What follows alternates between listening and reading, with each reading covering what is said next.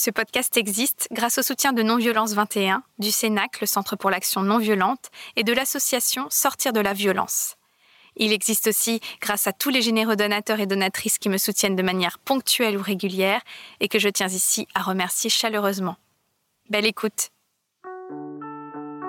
C'est d'abord une écologie de l'être humain, la non-violence. Ma lutte va être à travers la parole. Si tu mets la graine de violence, tu la retrouveras en face. Ne jamais obéir. Urgence climatique, justice sociale. D'abord dénoncer le système. Mobilisation citoyenne. On ne peut pas être dans la violence et l'humanisme à la fois. Bienvenue dans le podcast La force de la non-violence. Parce que la force n'est pas l'apanage de la violence, parce qu'on peut changer cette croyance et toute notre culture.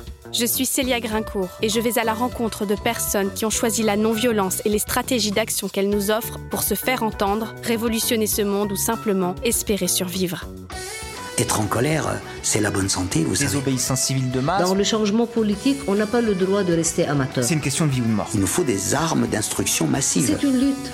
Donc l'empathie est le levain de la non-violence. C'est ça notre espoir. Le droit à la non-violence. Le droit à la non-violence éducative. I still have a dream. Aïmsa. Quand mon fils est entré à l'école maternelle, il pleurait tous les matins.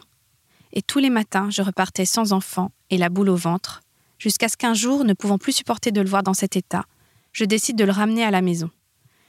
La directrice m'avait regardé d'un air fort désapprobateur. Il faut qu'il s'adapte, m'avait-elle dit.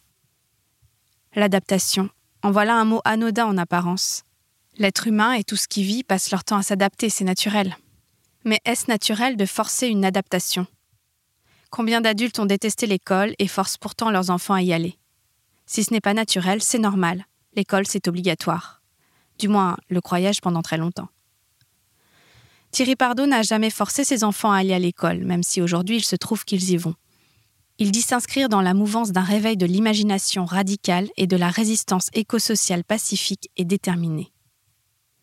Il se réfère d'ailleurs souvent à des penseurs libertaires comme Ivan Illich ou Henry David Thoreau.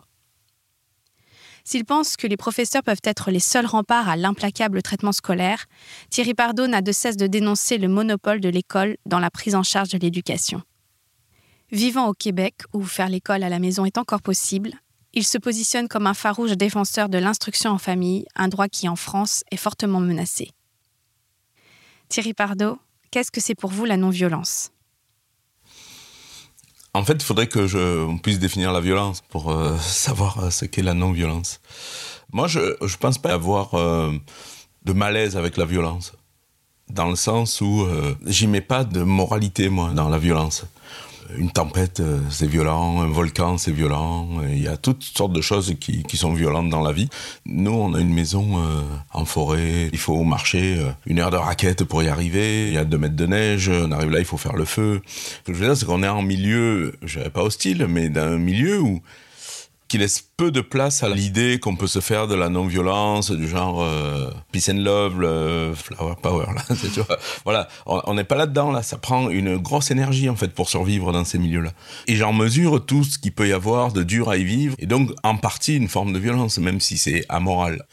La violence fait partie de la vie. Et, et je pense qu'à travers notamment ma pratique de l'aïkido, je préfère l'étudier, cette violence-là. Je préfère savoir comment elle fonctionne pour pouvoir être non-violent.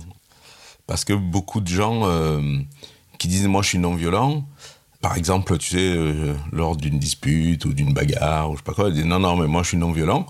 Mais as-tu le choix? Pourrais-tu être violent? Parce que si t'as pas le choix, c'est juste que tu veux pas qu'on te tape dessus, mais c'est pas que t'es non violent. Donc, moi, je préfère connaître ça, je préfère l'étudier, je préfère savoir comment ça marche, et ça, pour pouvoir faire le choix d'être non violent, en fait. Mhm. Mais alors pourquoi euh, vous feriez le choix d'être non-violent? Pour mille raisons. Du coup, la morale, éthique, euh, humaniste, euh, et- etc. Donc, euh, parce que c'est pas un monde dans lequel j'ai envie de vivre. Je dis souvent pour l'aïkido, on est amis, mais il a oublié. En fait, on ne fait qu'un avec lui, mais mais il l'a oublié, donc il croit qu'on fait deux. Donc je vais lui rappeler qu'on fait un, mais je vais lui rappeler physiquement. Quand il t'attaque, eh ben pouf, tu vas aller dans le sens de sa force, dans le sens de ses mouvements, etc. Et, comme tu le contraries pas, parce que tu vas toujours dans le sens où lui t'attaque. Et à partir de là, ben, cette façon de réagir fait que euh, il va réussir à comprendre, normalement, que peu importe la façon dont il t'attaque, tu as toujours une bonne façon de répondre. Voilà. Et donc, à partir de là, il va se fatiguer, puis on va se serrer la main, on va aller boire un coup. Voilà. Sauf que si j'ai pas ces outils-là qui me permettent de répondre à cette violence-là et lui rappeler qu'on ne fait qu'un, alors après, ben voilà, je la subis, cette violence-là, et du coup, elle me dérange. Et du coup, moi, ça peut me rendre violent d'une façon. Euh, alors que si je veux rester euh, non violent, il faut que j'ai une forme de maîtrise un peu. Donc, est-ce que pour être sur un chemin de non-violence, il faudrait être euh, capable d'être un guerrier? Ben oui. Ben parce que sinon, c'est pas un choix. Tu sais, dans, dans le Aikido, le, le, premier dessin, le Ai, en fait, c'est un toit, le 1 et une bouche. Ça, c'est Ai. Et Ai veut dire à la fois ordre et harmonie. Un peu comme dans le corps humain, si le foie il fait le foie et les poumons font les poumons, on est en bonne santé en fait. Alors, ce dessin-là, tu peux l'interpréter qu'à la maison, tout le monde parle d'une seule voix. Toutes les voix ne font qu'un. C'est pour ça que ça prend d'être en paix avec ces notions-là. Et pour être en paix, il faut se sentir en confiance en fait. Mm. Et cette confiance, elle est d'autant plus vivace que la violence, je la connais, je l'ai expérimentée, je l'ai étudiée, je sais quoi en faire si elle arrive. Donc j'ai plus peur. Donc je, peux me permettre de ne pas être violent. Alors là, on vient de parler de votre, euh, on va dire, casquette d'Aikidoka. Oui. Mais euh, votre série de conférences que vous faites euh, actuellement en France, c'est par rapport à vos recherches mhm. sur l'éducation à la maison c'est comme ça qu'on dit l'instruction en famille. En France, on dit comme ça en tout cas. Il y a plusieurs euh, appellations dont aucune n'est la bonne en fait. Voilà, c'est ça. Vous, vous mhm. appelez ça éco-éducation, piraterie éducative. Est-ce que vous pouvez dessiner euh, les contours de cette liberté euh, éducative qui est encore un peu un droit en France? Ouais, ça se complique, mais oui. Pour moi, là, on rentre dans le cœur du sujet, si on parle de la violence et de la non-violence, mm. au sens où le mauvais élève, en fait, dont je suis, même avec un doctorat, ça, ça change rien, lui subit une violence systémique. Ce qui rend Macron insupportable, c'est son mépris de classe, mais au sens de classe scolaire.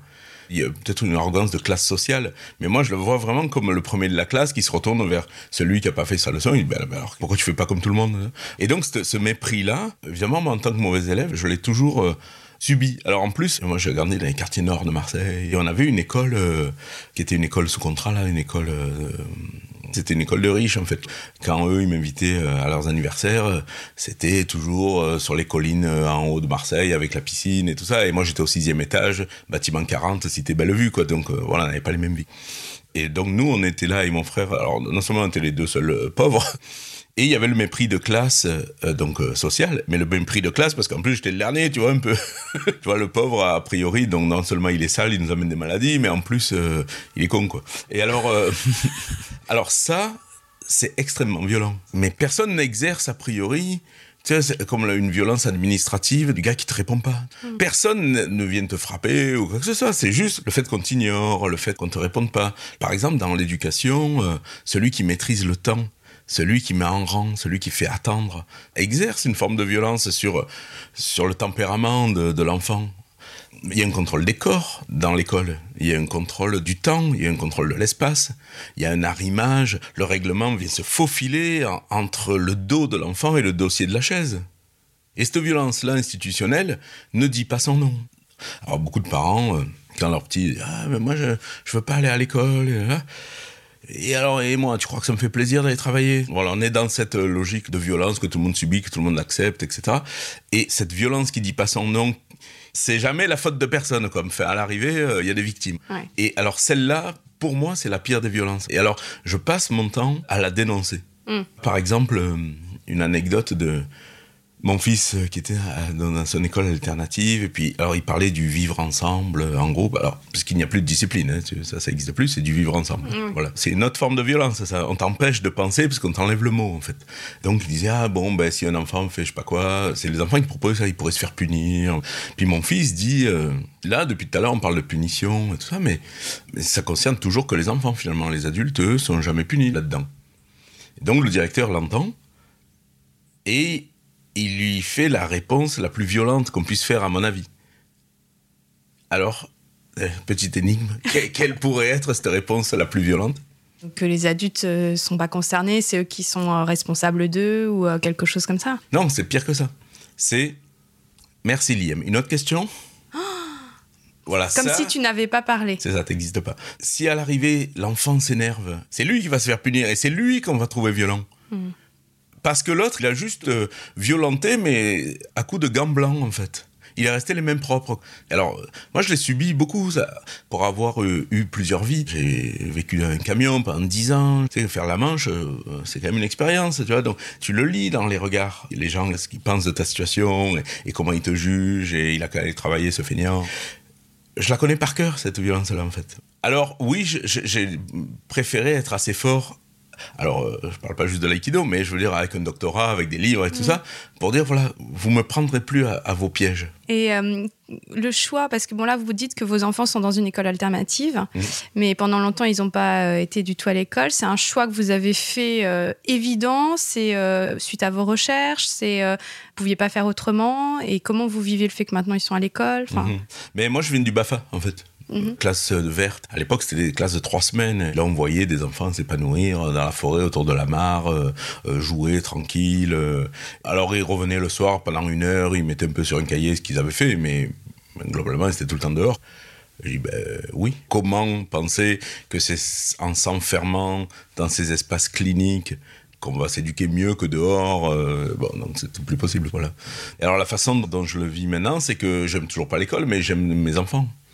Et donc, à partir de là, ben, je les accompagne, et notamment dans la déconstruction de ces enjeux de pouvoir et de manipulation que l'école met systématiquement en place, en appelant ça du vivre ensemble et pas de la discipline, du rattrapage et non pas des punitions. Euh, Il n'y a plus de parents, c'est des co-éducateurs. Il n'y a plus les notes ABCD comme on a en Amérique, là, mais c'est nord, sud, est, ouest. Enfin bon, ils nous prennent pour des jambons. Et combien de temps vos enfants n'ont pas été à l'école? Ben, le grand 12 ans et le petit 9 ans. Vous avez écrit un livre euh, de dialogue avec Bernard Collot, Ouais. un pédagogue français qui a expérimenté et théorisé une autre approche de l'école qu'il a appelée l'école du troisième type. Et le sous-titre du livre, c'est Les chemins des adultes pour libérer les enfants. De quoi ou de qui faut-il libérer les enfants? Eh bien, de tout ça, de cette violence systémique qui dit pas son nom. Évidemment, c'est exercé par les adultes, mais, euh, mais qui eux-mêmes sont pris, tu vois, dans d'autres logiques et qui les violentent eux-mêmes, hein, donc ils, répercutent ce qu'eux vivent sur leurs enfants, voilà. Mais sauf que si l'adulte fait pas ce chemin-là de libération, ben, par exemple, si on prend le paradigme d'enseignement, Évidemment, si moi je fais un cours, je vais apprécier que tous les enfants soient là à 8 heures pour commencer mon cours et faire mon truc. Et tout le monde enseigne comme ça. Mais ça, ça veut dire qu'il a fallu réveiller les enfants, ça veut dire qu'on a coupé leur cycle de sommeil, ça veut dire qu'on les a fait, allez, finis ton petit déjeuner, allez, dépêche-toi, dépêche-toi, dépêche-toi, qui est le mot que l'enfant entend le plus dans sa vie. Donc toute cette violence-là qui paraît normale, en fait, si on veut que l'enfant en soit protégé, il faut que l'adulte ait fait son bout de chemin. Et c'est quoi ce bout de chemin en fait? C'est euh, renoncer à son pouvoir? C'est exactement ça. C'est-à-dire, c'est découpler la responsabilité et le pouvoir. En fait, c'est un exercice relativement facile. C'est que tu te dis, ce que je fais à mon enfant, est-ce que je le ferais à mon frère, ma soeur, ma mère euh, ou n'importe qui d'autre? Exemple, je dis, ben, tiens, viens à la maison manger euh, un plat que je vais préparer, etc.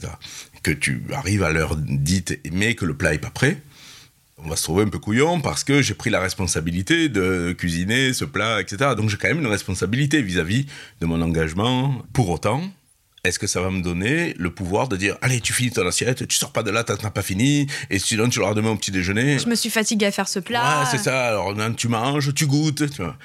Est-ce que la responsabilité de cuisiner me donne un pouvoir sur l'ami que je reçois? Non. Un ami vient à Montréal. Il fait froid souvent, tu vois, l'hiver. Tu, tu devrais prendre ta veste parce que tu euh, ça peut faire frais au bout d'un moment, tu le sens pas trop en arrivant, là, mais moins 25 ou moins 30, etc. T'es mieux de te couvrir. Moi, non, j'ai pas froid. Bon. En tout cas, moi, je te conseille de prendre ta veste, mais fais bien comme tu veux, tu vois. Je veux dire, euh, je vais pas t'habiller de force, c'est évident. Combien de parents font ce cheminement avec leurs enfants Tu te couvres, tu vas attraper froid, tu vas à l'hôpital, compte pas sûrement pour te soigner, et, et tout ce qu'on entend, voilà. Donc, la responsabilité, c'est de dire, euh, t'as vu la température qu'il fait là? Moi, je dis ça, euh, mettons à mon fils, euh, tu vas à l'école en vélo aujourd'hui là Tu sais, ils ont prévu de la pluie là, Prends- un imperméable ou quelque chose parce que, euh, enfin, une fois que j'ai dit ça, comme avec n'importe qui, ça me donne pas le pouvoir de l'habiller de force. Découpler responsabilité et pouvoir, c'est assez simple. Il suffit de se dire, est-ce que je ferais ça avec avec n'importe qui d'autre en fait? L'éducation à la maison, ça couvre un spectre très large. Parce que là, vous parlez vraiment d'une éducation très libre, entre guillemets, c'est-à-dire que, en effet, vous exercez le moins de pouvoir possible sur vos enfants. Mais il y a des gens qui vont vous dire que c'est une manière pour que l'enfant soit encore meilleur. Non, mais évidemment, si c'est pour en faire des singes savants, tout ce que je dis, c'est pourri. Hein. c'est pour faire du dressage ou de l'élevage, parce qu'on parle des élèves. Euh, tout ce que je dis, effectivement, ça pas encore que, parce que quand un enfant s'adonne à sa passion, eh ben, il devient hyper performant, en fait. Donc, tu as des enfants qui ne savent pas lire, mais qui connaissent toutes les constellations, par exemple. Moi, chaque fois qu'on a fait des sorties avec euh, des familles, euh, groupes d'écoles maison, dans des musées, tout ça, il y avait toujours un des gamins qui en savait plus que le guide. Mm. Donc, euh, on peut arriver à, ce genre de... Mais c'est pas là du tout l'objectif, quoi, voilà. Alors après, oui, on peut faire euh, cirque de Moscou, tu vois, ou euh, faire un dressage à coup de pied au cul, t'en prends 10 000 et tu, casses des gamins jusqu'à ce qu'il y en ait deux qui savent faire des trucs incroyables.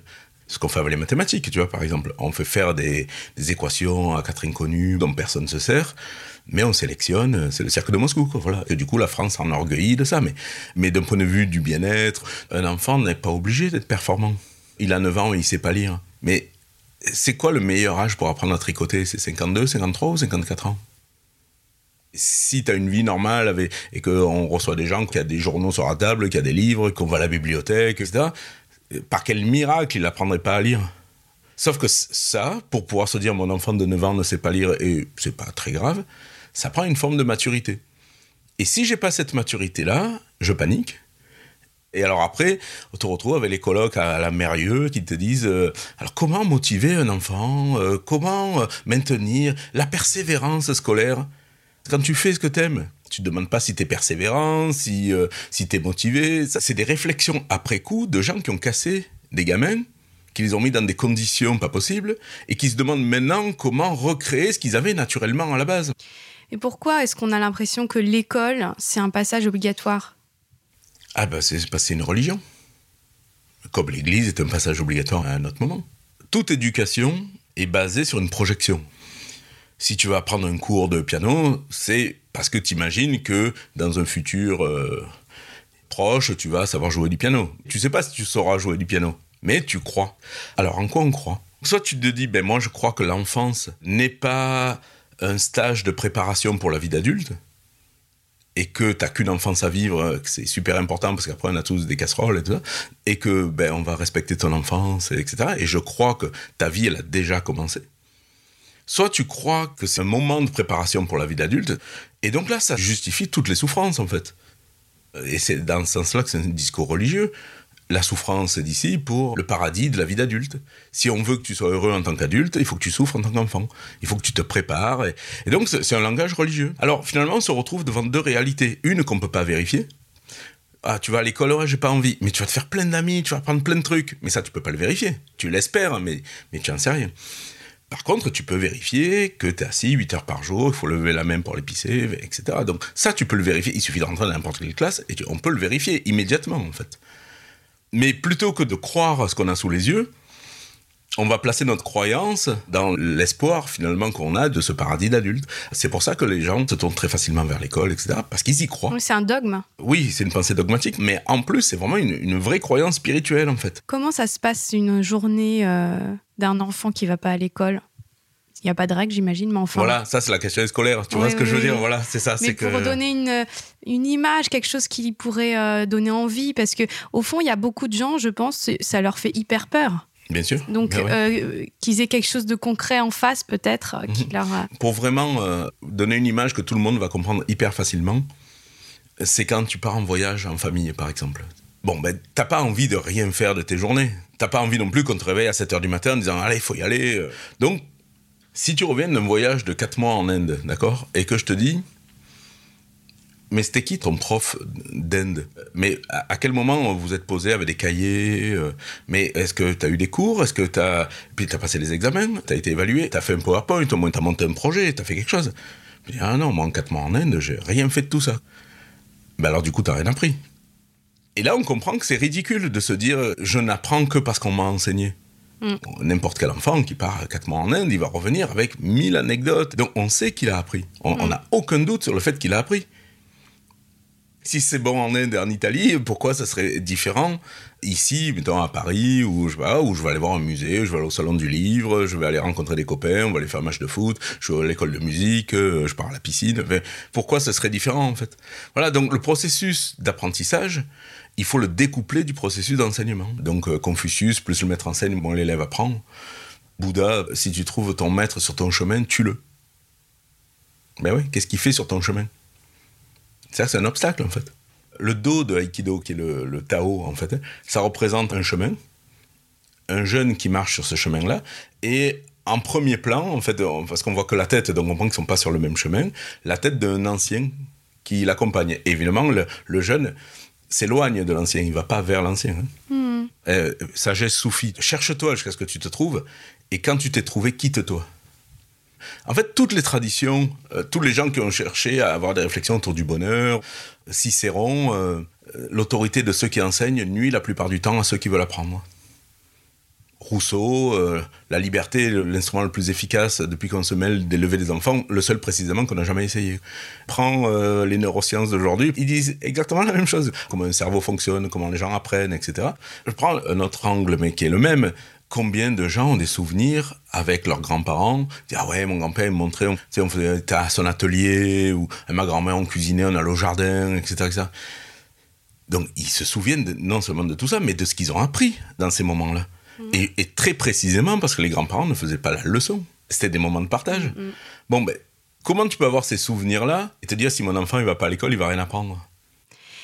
Et comment on répond euh, aux critiques? Par exemple, il y a des gens qui vont vous dire euh, moi j'ai pas les moyens. Alors ce sera euh, soit les moyens financiers parce que euh, bah, il faut que je travaille et que voilà, soit les moyens intellectuels. Il y en a mhm. qui vont penser qu'ils sont pas compétents ou mhm. des choses comme ça. Mais en fait, c'est souvent la phrase qu'ils emploient, c'est je ne peux pas me le permettre. Donc moi la réponse c'est mais alors qui peut te le permettre? Dans ta vie, qui est-ce qui donne les autorisations? Mhm. Donc j'ai pas les moyens, ben en fait ça, ça prend comment dire c'est un rapport au temps, au travail, à l'argent, etc. Mais euh, évidemment, il faut rebricoler un petit peu, s'inventer la vie qui va avec. Euh, et, oui, ça prend un peu de temps, mais ça s'aménage. Je pense qu'il y a une peur aussi de la liberté des enfants. Il y a une peur de la liberté tout court, mm. pas que celle des enfants. Hein. Il y a une peur de la liberté. Mm. Et c'est surtout, voilà, c'est ce que tu peux pas donner ce que tu n'as pas. Donc si toi, tu t'autorises pas ces formes de liberté, assez peu probable que tu les autorises aux autres.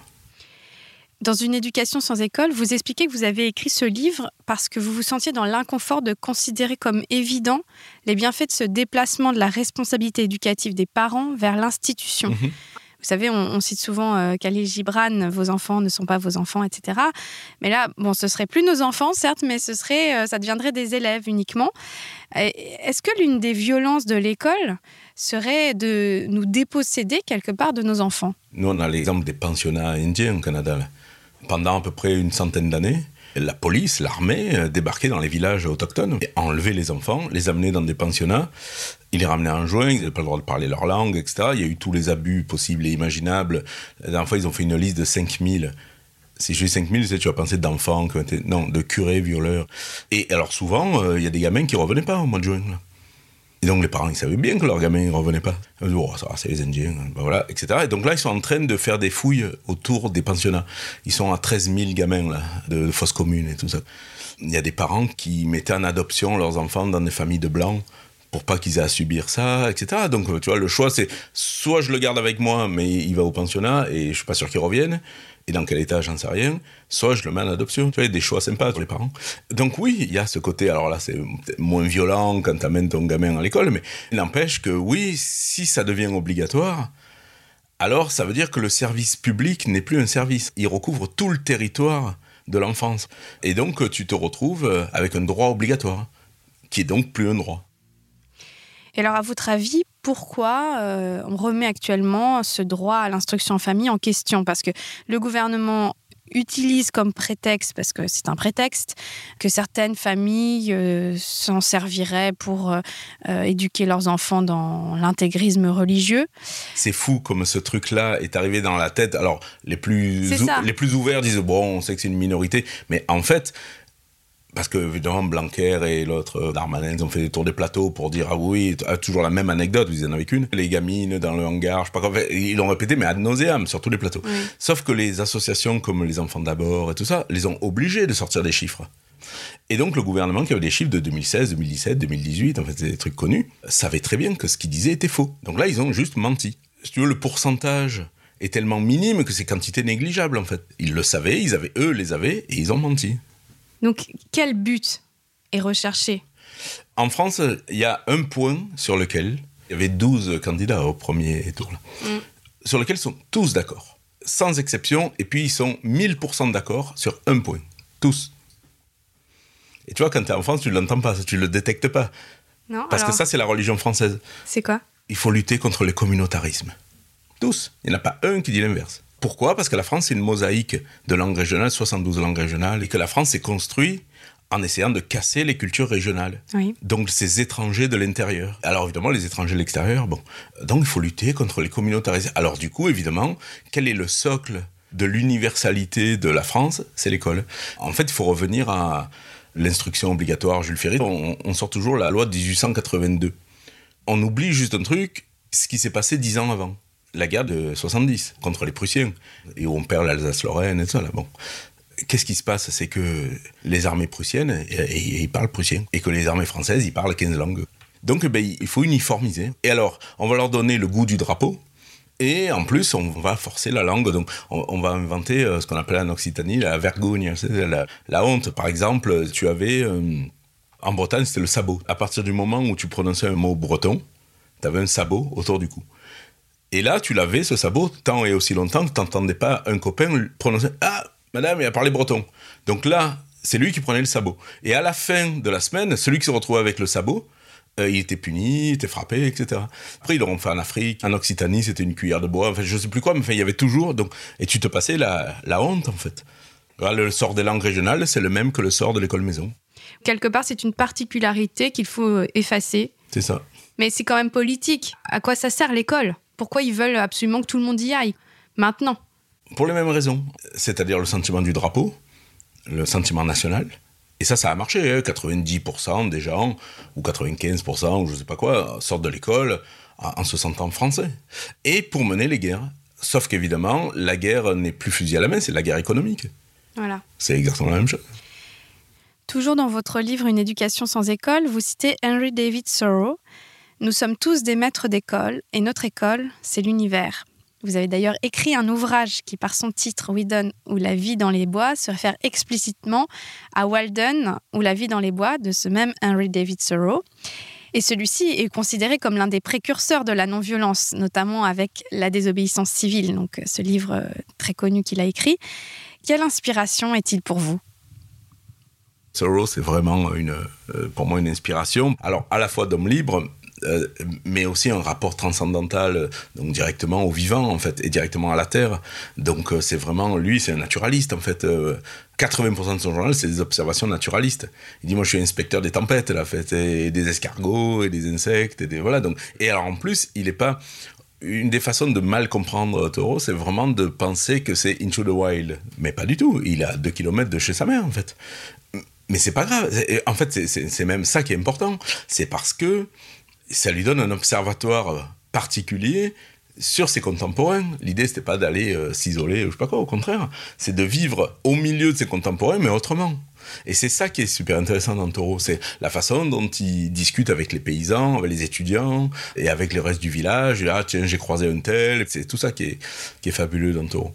Et est-ce que vous diriez que euh, le fait de refuser l'école, c'est euh, la forme la plus radicale de euh, non-violence envers les enfants?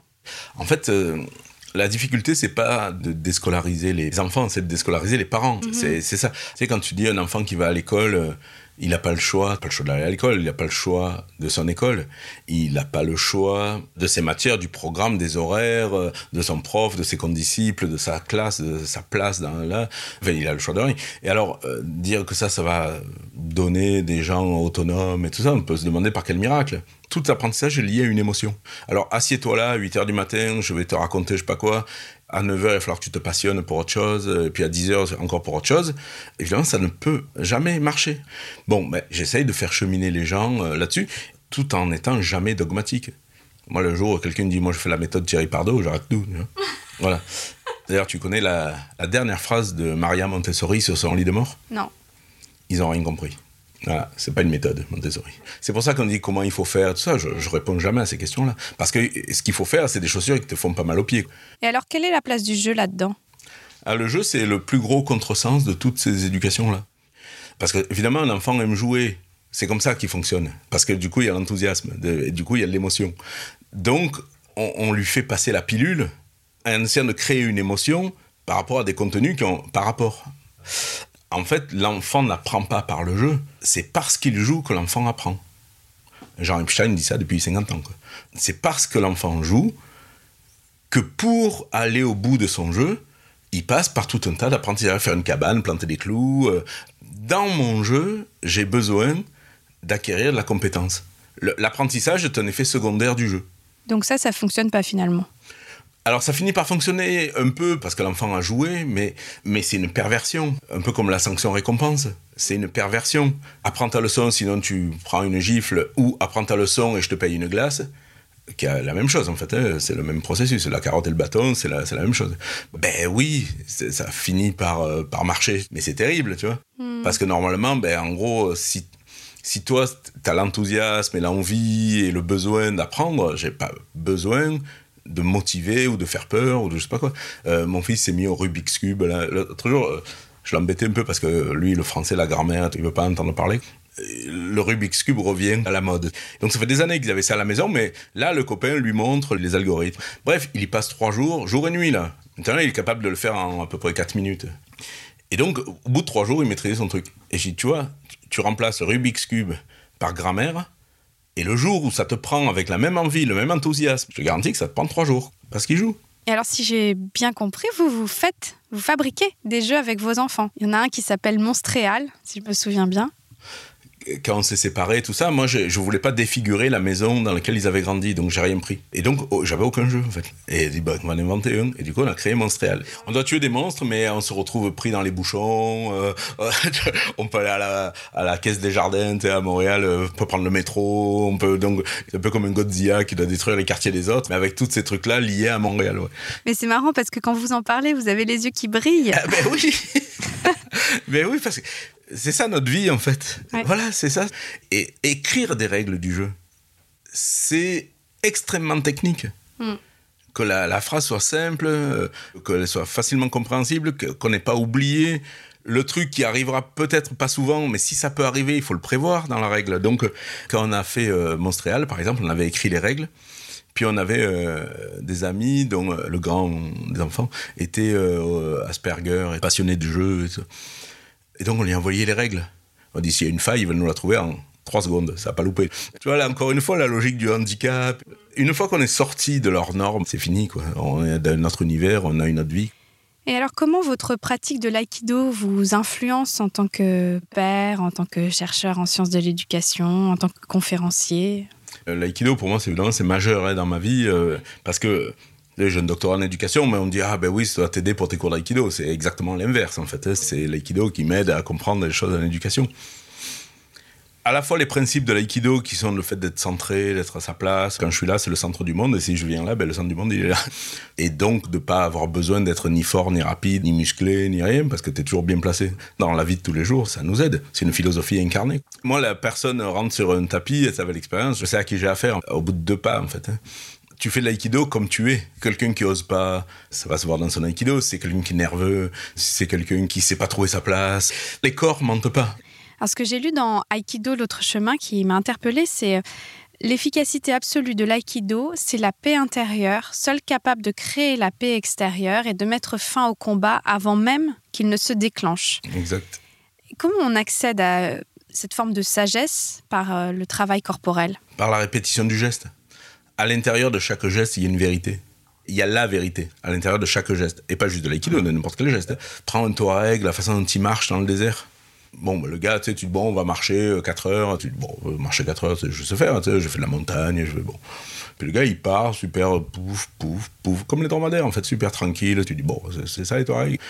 Au bout d'une heure, lui, il n'a pas bougé d'un millimètre, c'est un métronome. Et toi, tu t'es tordu trois fois la cheville, etc. Alors lui, jamais. Tu sais, il y a des gestes d'aïkido, c'est ça. Ouf, un bras qui se lève. Mais pour faire ce bras qui se lève, ça prend 30 ans. Un potier, finalement, euh, tu vois, il va faire un truc en 3 minutes, super beau. Tu lui mets 30 minutes parce que c'est pas ton métier. Et tu fais un truc qui est tout moche. Alors, en fait, c'est parce que tu as fait 27 minutes de trop. Donc, il faut arriver à faire simple et juste. Oui. Donc, moi, chaque fois que mes élèves progressent, je dis Bon, c'est bien, ce que tu fais, c'est bien, parfait. Maintenant, fais-en moins. Même résultat, mais toi, t'en fais moins. Et comment tu peux arriver de ces 30 minutes à ces 3 minutes? Alors, ça prend 30 ans. Hein. Et donc, ça te centre. Ça te centre sur toi-même et tu vas aller chercher, par la répétition du geste, cette vérité intérieure qui est à l'intérieur de chaque geste. Ça me fait penser à ce que vous disiez euh, dans vos livres en tant que parent, euh, le fait d'être là, tout simplement. Et qu'est-ce que tu pourrais faire de moins hein, avec tes enfants? Être là, c'est quoi? C'est observer l'autre, écouter l'autre, euh, la présence à l'autre? Mais c'est d'être là en tant que soi, déjà. En tant que ce qu'on incarne nous, en tant qu'une présence, en tant qu'une solidité, un repère, un port d'attache. Voilà, tu es là en tant que port d'attache. Et le port d'attache, c'est pas le bateau, quoi. Le bateau, c'est tes enfants. Un bateau qui a un port d'attache, il est en croisière. Un bateau qui n'a pas de port d'attache, il est à la dérive. Donc le port d'attache, il faut qu'il soit là, bien sûr. Et alors, quel est le rapport entre le port d'attache, comme vous dites, et, l'environnement? Parce que euh, on dit souvent qu'il faut proposer quand même un environnement riche pour euh, euh, faire l'école à la maison. Et donc il y a des parents qui disent mais moi j'ai rien à proposer en fait à mes enfants. Ouais, c'est encore le vieux paradigme de l'enseignement. C'est-à-dire que si j'enseigne pas, ils apprendront pas. Ils ne peuvent apprendre que ce que j'enseigne. Et comme je ne sais pas tout enseigner, du coup ils apprendront pas. S'il veut apprendre un truc que toi tu sais pas faire, eh ben élargis ton environnement tu vas aller chercher le gars qui sait faire. Tu peux le proposer, mais en tant que toi. Moi, mon fils, il joue du banjo, j'en ai qui joue du violon, du ukulélé, tout ça. Moi, je joue de la guitare, de quelques trucs. Bon, des fois, ils arrivent, moi, je les ai une semaine sur deux, donc ils arrivent le dimanche et je leur dis, hey, j'ai écouté cette chanson, je suis sûr qu'on pourrait la faire, et, ça. et donc, moi, je le propose, mais en tant que papa qui joue la guitare et qui a envie de le partager avec ses enfants. Donc, je propose des choses, mais je propose parce que moi, ça m'intéresse. Jean Epstein, il avait fait un bon truc. Il disait, avec les enfants, jouez, laissez jouer les enfants, tout seuls. Donner à jouer. Tu laisses le truc, tu verras ce qu'ils en font. Jouer avec. Par exemple aux échecs, mais quand ils sont plus petits, qui font des cabanes, ouais, il faut que tu dises le mot de passe et tout ça, mais là c'est eux qui fixent les règles. Donc toi, tu existes en tant que personne et tu incarnes quelque chose, tu vis. Et qu'est-ce qu'on aurait à apprendre des moutons? Parce que vous avez été berger urbain, vous avez écrit un petit éloge du mouton. Alors justement, exactement ça. Parce qu'il te fait aucune leçon, toi, tu dis que tu gardes les moutons, mais tu gardes pas les moutons. Tu les accompagnes le plus amicalement possible. Et toi, tu leur dis, mais comment vous faites pour être euh, tranquille comme ça, ne pas vous disputer, vous jouez, vous courez, vous mangez, vous faites de la sieste. Comment vous faites pour être aussi heureux? Ils te regardent, ils continuent de bouffer. Et c'est ça la leçon du mouton. Moi, j'ai trouvé que c'était vraiment original et, et enrichissant euh, cette euh, divagation autour du mouton. Euh, vous faites des liens avec la non-violence, ben vous faites des liens avec Gandhi, vous faites des liens avec l'anarchie. Vous dites que c'est une communauté sans pouvoir, mhm. les moutons. Voilà, il n'y a pas de chef, ils vivent en bonne intelligence. Et en même temps, vous vous demandez, est-ce que ça marcherait avec les humains, avec le putain de facteur humain, comme on dit? Est-ce qu'on peut vraiment s'en inspirer, vous pensez? À l'échelle de la famille, à mon avis, oui. À l'échelle de ce que peut éclairer notre bougie, oui. Après, à l'échelle d'une nation, à mon avis, c'est plus compliqué. Mais ça, euh, en fait, le système politique et socio-économique qu'on a n'ont jamais été prévus pour autant de personnes à la fois.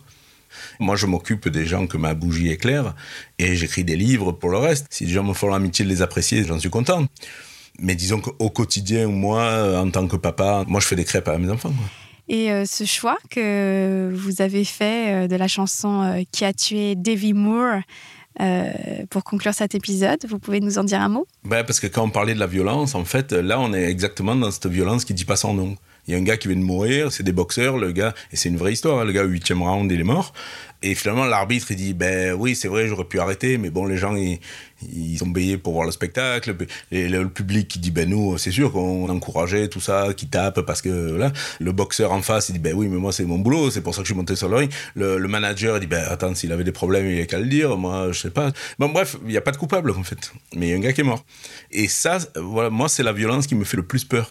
Pour revenir à ce qu'on disait au tout début, c'est que le bruit des bottes, je sais le gérer, je le connais. Je...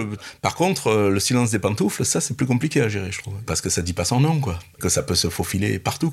Et que personne n'est coupable. C'est le crime parfait, en fait. Et alors, comment on le déjoue? En se créant ces micro-espaces dans lesquels on peut s'entendre sur la poursuite du bien, comme disait Ivan Illich. Merci, Thierry Pardo. Qui a tué Davy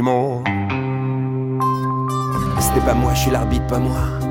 Ne me montrez pas du doigt, bien sûr j'aurais peut-être pu le sauver. Si au huitième j'avais dit assez, mais la foule aurait sifflé, ils en voulaient pour leur argent, tu sais. C'est bien dommage, mais c'est comme ça, y en a d'autres au-dessus de moi. C'est pas moi qui les fait tomber, vous ne pouvez pas m'accuser. Qui est responsable et pourquoi est-il mort? C'est pas moi, je suis son manager. Je finis mon cigare, j'ai pas peur. C'est difficile à dire, à expliquer. J'ai cru qu'il était en bonne santé. Pour sa femme, ses enfants, c'est bien pire. Mais s'il était malade, il aurait pu le dire. C'est pas moi qui l'ai fait tomber. Vous ne pouvez pas m'accuser. Qui a tué David Moore Qui est responsable et pourquoi est-il mort? Qui a tué David Moore c'est pas nous la foule, on est en colère, nous avons payé assez cher. C'est bien dommage, mais entre nous, nous avons un bon match et puis c'est tout. Et quand ça barre, on trouve ça bien, mais vous savez, on y est pour rien. C'est pas nous qui l'avons fait tomber, vous ne pouvez pas nous accuser, non. Qui a tué Moore Qui est responsable et pourquoi est-il mort? Qui a tué si vous avez apprécié ce moment passé ensemble, commentez-le, partagez-le, mettez beaucoup d'étoiles. Et si vous voulez m'aider à poursuivre cette mission que je me suis donnée de diffuser la culture de non-violence et à continuer ce travail passionnant, vous pouvez me faire des dons ponctuels ou réguliers en cliquant sur l'onglet Soutenir du site force-nonviolence.fr. Je vous souhaite d'utiliser vos peurs, vos colères et vos révoltes comme un moteur pour agir et transformer ce monde. Aïmsa. C'est pas moi, j'étais son adversaire. Ok, je lui ai donné le coup mortel. À Cuba, j'ai pris la fuite. Où la boxe est maintenant interdite. Je l'ai frappé, bien sûr, c'est vrai. Mais pour ce boulot, on paie. Ne dites pas que je l'ai tué, vous ne pouvez pas m'accuser. Qui a tué Davy Qui est responsable et pourquoi est-il mort? Qui a tué Davy Moore Qui a tué Davy Qui est responsable et pourquoi est-il mort? Qui a tué Davy qu'irresponsable et pourquoi es-tu mort Qui a tué tes dis-moi responsable. Et pourquoi es-tu mort